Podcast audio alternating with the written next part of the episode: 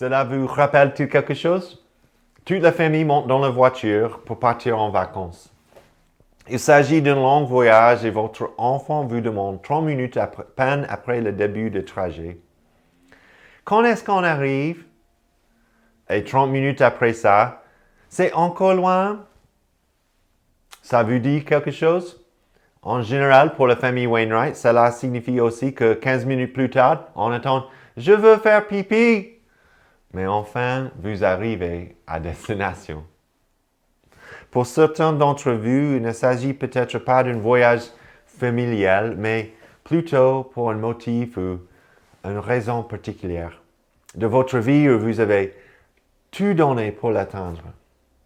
Un diplôme universitaire, un emploi, une nouvelle maison, une nouvelle entreprise. Ou alors, à une autre époque, vous désirez de tout votre cœur une famille, une épouse, un mari ou un enfant.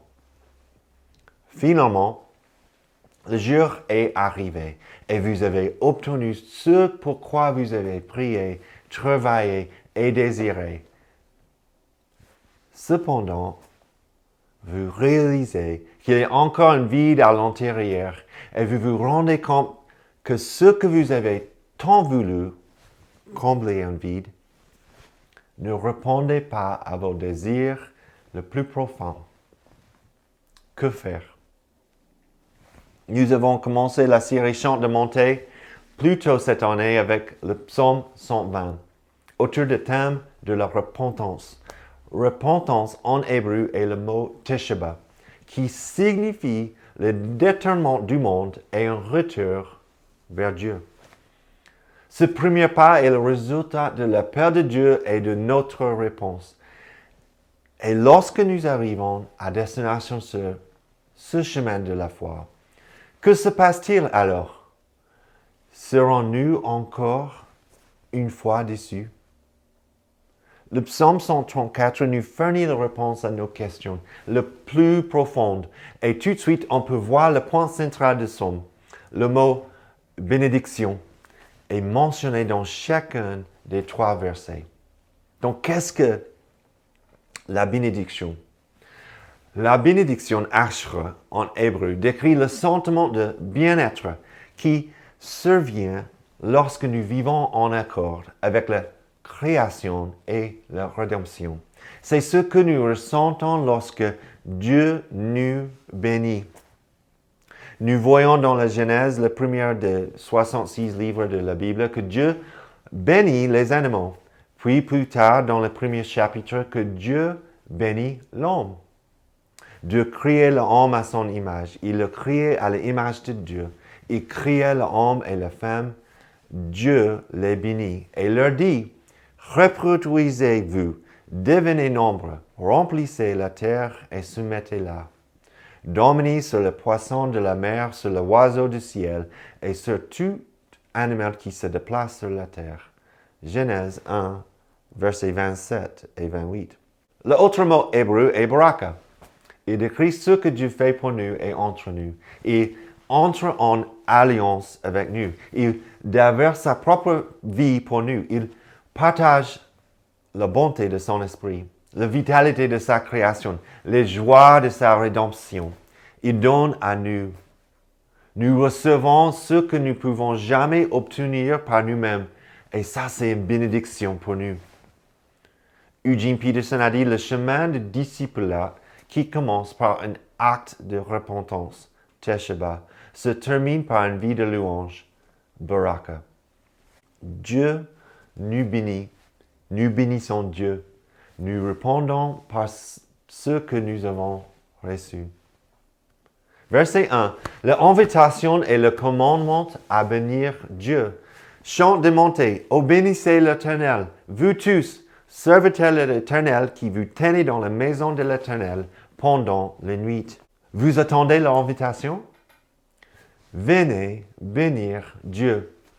Levez vos mains en louange à Dieu et bénissez-le. Premier point, responsable de l'Église. Le psalmiste invite les serviteurs de l'Éternel à bénir Dieu. Mais qui sont ces serviteurs? 1 Chronique chapitre 9, verset 33 jusqu'à 34, le chef de famille de Lévite, qui était musicien, habitait dans la chambre. Ils étaient dispensés des autres fonctions parce qu'ils étaient à l'œuvre jour et nuit. Tels étaient le chef de famille de Lévite en fonction de la lignée. Ils habitaient à Jérusalem. La loi de Moïse avait résumé le rôle de cette tribu en ces termes. Porter l'arche, se tenir devant le Seigneur pour le servir et bénir en son nom. Lorsque l'arche a trouvé son lieu de repos, David, comme on a déjà étudié, David leur a donné de nouvelles responsabilités, mais le culte est resté primordial. Il devait être présent chaque matin et chaque soir afin de louer et de célébrer l'Éternel. 1 Chronique 23, verset 30.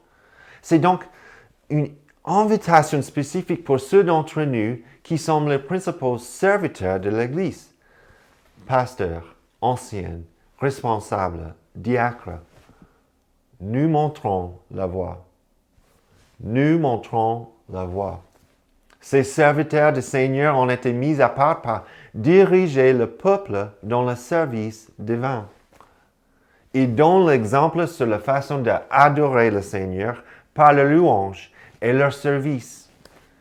Ils encouragent ainsi les membres de l'Église à faire de même. En tant que pasteur, nous nous répondons toujours en question et nous nous faisons coacher. Avez-vous le désir d'être un ancien ou un diacre? Si oui, avez-vous partagé votre désir avec un ancien? 1 Timothée chapitre 3, verset 1, Voici une parole sûre. Si quelqu'un veut être des principaux responsables de l'Église et désire une belle fonction. Les anciens et les diacres de l'Église sont évalués. Nous formons continuellement de nouveaux responsables parce que nous souhaitons que le leader de notre Église reflète et modèle le Christ au niveau de l'Église locale et de notre communauté. Point 2. Membres de l'Église. C'est pas que pour les serviteurs de l'Église, c'est pas que pour les responsables, mais c'est pour les membres de l'Église. Nous pouvons comprendre cette invitation comme une vocation générale. Si nous sommes chrétiens, nous sommes tous des serviteurs de l'Éternel. C'est pourquoi serviteur est l'une des quatre valeurs qui composent notre Église. Nous avons été appelés, créés et sauvés pour servir Dieu et les autres. Quel ministère désirez-vous servir dans notre Église locale? Nous pouvons tous répondre à cette invitation à venir et bénir Dieu peu importe comment vous êtes arrivé ici ce dimanche. Vous, vous êtes peut-être disputé avec votre conjoint ou vos enfants juste avant, mais vous êtes ici maintenant. Bénissez Dieu. Vous vous sentez peut-être frustré par la vie en 2020. C'est difficile. Vous êtes ici maintenant. Que Dieu soit béni. Samedi dernier, j'étais fatigué avant que l'équipe de louange arrive chez nous pour enregistrement de chants. Avant son arrivée, il avait déjà plusieurs soucis avec le sono et j'étais un peu énervé. Grâce à l'équipe, dès que nous avons commencé la répétition et l'enregistrement, j'ai oublié tout ce qui était passé avant. C'était un une bombe pour mon âme et mon esprit. Et j'ai bien senti que Dieu s'est rendu compte que j'avais, moi-même, j'avais besoin de repos et d'encouragement. De ce soucie vraiment de notre histoire. Il se met à notre niveau et communie avec nous. Il est là. Il connaît nos besoins et même nos désirs. Il nous comprend mieux que nous-mêmes. Il vient à notre rencontre et promet de rester avec nous pour l'éternité. C'est son alliance avec nous. Alors, venez et bénissez Dieu.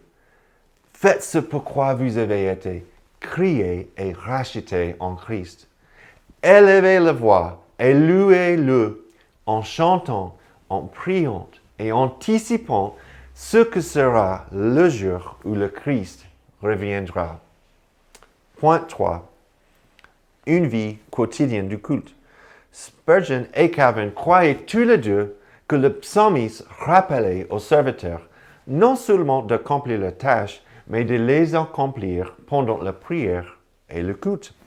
Donc, à ceux d'entre nous qui nous trouvons accablés par les habitudes ou le travail quotidien, ou même par la préparation du culte de le dimanche, Dieu nous appelle à une consécration que nous ne pouvons lui offrir, offrir que lorsque nos cœurs, nos têtes et nos mains sont unis dans la louange, il désire nos êtres entiers. Nous ne nous contentons pas d'aller à l'église le dimanche, mais nous sommes appelés à participer pleinement à son culte. Nous ne nous contentons pas d'aller travailler au lundi, au vendredi, mais nous travaillons pour le droit de Dieu afin d'être un témoin de sa bonté. Comment montrez-vous la bénédiction de Dieu dans vos relations et dans vos projets, au travail dans la vie quotidienne? Colossiens 3, verset 23. Tout ce que vous faites, faites-le de tout votre cœur, comme pour le Seigneur et non pour les hommes. Que nous puissions trouver une nouvelle joie à adorer Dieu dans toutes nos activités quotidiennes, même dans les tâches les plus banales. Verset 2. Instruction sur la façon de bénir Dieu. Levez vos mains vers le sanctuaire et bénissez l'Éternel. Point 1. Adorez Dieu de tout votre être. Le psalmiste sait que nous avons tous des déclencheurs qui affectent nos habitudes et nos routines au quotidien. Par exemple, lorsque je prévois de courir à levée, je prépare généralement mes vêtements. Le fait de sortir mes vêtements déclenche quelque chose dans mon cerveau qui me dit que je vais courir même si je, n'ai pas envie. Vous ne pouvez peut-être pas commander votre cœur, mais vous pouvez commander vos bras. Levez vos bras en signe de bénédiction et peut-être que votre cœur recevra le message et sera également élevé en signe de louange. Nous ne sommes pas seulement des êtres spirituels, mais nous sommes faits de chair également. Que devez-vous faire pour préparer votre cœur à adorer Dieu chaque dimanche et chaque lundi? Bénissez l'Éternel. De plus, le psalmiste leur commande de diriger leur attention vers Dieu. Point 2. Adorez Dieu avec toute votre attention. La plupart d'entre nous vivent chaque jour à la recherche de l'auto-glorification. Nous voulons faire de bons travail et obtenir de bonnes choses, obtenir des bons retours, des bons critiques. Nous voulons être remarqués. Nous voulons la gloire. Nous voulons que nos petits royaumes continuent à se développer pour devenir le plus grand. Et ce verset nous apprend à diriger nos louanges et à nous concentrer sur Dieu plutôt que sur nous-mêmes.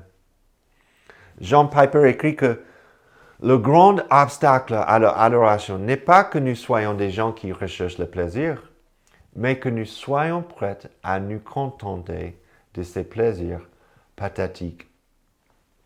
C.S. Lewis illustrait cela dans un sermon prêché en 1941. Si l'on considère les promesses des récompenses sans phare et la nature stupéfiante des récompenses promises dans les évangiles, il semblerait que notre Seigneur trouve nos désirs, non pas trop forts, mais trop faibles. Nous sommes des créatures sans cœur qui nous amusons avec le boisson, le sexe et l'ambition, alors qu'une joie infinie nous est offerte. C'est comme un enfant qui joue avec le bout de son bidonville car ignorante et nous pouvons imaginer de se voir offrir des vacances à la mer. Nous sommes bien trop facilement satisfaits. La véritable adoration se traduit par notre vision grandissant de Dieu et par notre conscience de notre péché et par sa grâce. Nous réalisons que nous avons créé des idéaux qui bloquent notre vision et notre capacité à adorer notre Dieu, notre créature sacrée. Nous pouvons ainsi confesser nos péchés et offrir davantage de louanges parce que notre Dieu nous rachetait et nous renouvelle par sa grâce. Et c'est ici la bénédiction d'un croyant. Ce n'est pas un échange équitable. Pour bénir Dieu, nous reconnaissons qui est ce qu'il est. Nous contemplons un Dieu éternel, créature, dont les attributs sont tels et si différents de nôtres que nous ne pouvons pas le saisir. Dieu est auto-existant, autosuffisant, éternel, immuable, omniprésent, omniscient, omnipotent, souverain, infini et incompréhensible. Nous ne le sommes pas. Nous ne le sommes pas. Y a-t-il un attribut spécifique de Dieu dont vous êtes reconnaissant ce soir? Bénissez Dieu. Bénissez Dieu. Mais pour bénir l'homme, Dieu doit nous transformer en quelque chose que nous ne sommes pas et nous donner quelque chose que nous ne n'avons pas. Nous l'adorons donc pour cela. Nous adorons un Dieu trinitaire, Père, Fils et Saint-Esprit, qui nous rend droit et juste par son Fils Jésus et qui nous renouvelle par son Saint-Esprit. Verset 3. La bénédiction éternelle de Dieu pour nous. Que l'Éternel te bénisse de Sion, lui qui a fait le ciel et la terre. Le Dieu qui a fait le ciel et la terre nous bénit en abondance. Même si nous avons souvent l'impression que Dieu est distant, très loin, cependant ici au verset 3, il est dit qu'il nous bénit d'un endroit très précis très proche et connu de tous les Israélites. De Sion, un endroit où ils pouvaient se lever et aller voir au temple à Jérusalem. Calvin a dit en regardant vers le cieux, il devait donc découvrir la puissance de Dieu. En regardant Sion, sa demeure, il devait reconnaître son amour paternel. Dieu est ici et il est présent. Pour ceux qui professent Jésus comme Seigneur, il y a une bénédiction à la fin de la route. Et cette bénédiction va influencer tout ce qui se passe sur le long de la route. La bénédiction de Dieu sur l'homme commence à la création dans la Genèse et se poursuit dans l'Apocalypse lorsque nous voyons la vision de Jean du ciel. La fin façon le moyen. La fin façon le moyen. Apocalypse chapitre 7, verset 9 jusqu'à 12. Après cela, je regardais et je vis une foule immense que personne ne pouvait compter. C'étaient des hommes de toutes nations, de toutes tribus, de tout peuple et de toute langue. Ils se tenaient debout devant le trône et devant l'agneau, habillés de robes blanches, de feuilles de pommier à la main, et ils criaient d'une voix forte, Le salut est à notre Dieu qui est assis sur le trône et à l'agneau tous les anges qui se tenaient autour du trône, devant le trône, et ils adorent Dieu en disant Amen. La louange, la gloire, la sagesse, la reconnaissance, l'honneur, la puissance et la force sont à notre Dieu au siècle des siècles. Amen. La quatrième question dans le nouveau catéchisme pour la cité est Comment et pourquoi Dieu nous a-t-il créés? La réponse est Dieu nous a créés hommes et femmes à son image pour que nous le connaissions, l'aimions, vivions avec lui et, là, et le glorifions. Il est juste que nous, qui avons été créés par Dieu, vivions pour sa gloire. Notre but principal n'est pas de travailler pour le Seigneur. Ce n'est pas de souffrir au nom du Seigneur. C'est de ce n'est pas de témoigner du Seigneur. Ce n'est pas d'enseigner les enfants. Ce n'est pas d'être responsable de l'amour du Seigneur dans notre communauté à Croix-Rousse. ce n'est pas d'observer les dix commandements, ce n'est pas d'aimer son prochain, c'est pour que nous le connaissions, l'aimions, vivions avec lui et glorifions. Autrement, dans le psaume, ça veut dire la bénédiction. C'est pour bénir Dieu. Le psaume des montées nous enseigne comment jouir de Dieu, se reprocher de lui et l'expérimenter davantage. Mieux encore, nous n'avons pas besoin d'arriver à destination pour profiter déjà de ce qui se trouve à la fin de la route. Eucharistia, c'est un mot grec qui signifie gratitude. Charis signifie grâce. Donc nous avons besoin de la grâce avant d'arriver à la gratitude dans notre vie. Plus nous comprenons la grâce de Dieu donnée en Jésus-Christ, la bonne nouvelle, plus nous pouvons répondre par des louanges et des bénédictions. Reconnaissons de ce qu'il a fait pour nous.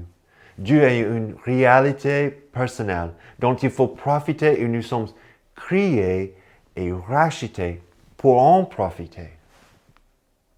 Spurgeon a dit, Jusque ce jour, le Seigneur bénit chacun de son peuple à travers son Église, son Évangile et les ordonnances de sa maison. C'est une communion avec le Saint que nous recevons des inimembраbles bénédictions. Que chacun de nous obtient encore plus de la bénédiction qui vient du Seigneur seul. Si on ne peut pas nous bénir, les ministres, les plus saints, ne peuvent que nous souhaiter une bénédiction mais Jéhovah peut bénir et bénira chacun de son peuple en attente. Qu'il en soit ainsi en cette heure favorable, le désirons-nous? Alors, bénissons nous-mêmes le Seigneur, faisons-le une seconde fois. Nous pourrons alors espérer avec confiance que la troisième fois que nous penserons à bénir, nous nous trouverons des récepteurs conscient de la bénédiction de l'Éternel. Que l'Éternel te bénisse, lui qui a fait le ciel et la terre. Amen.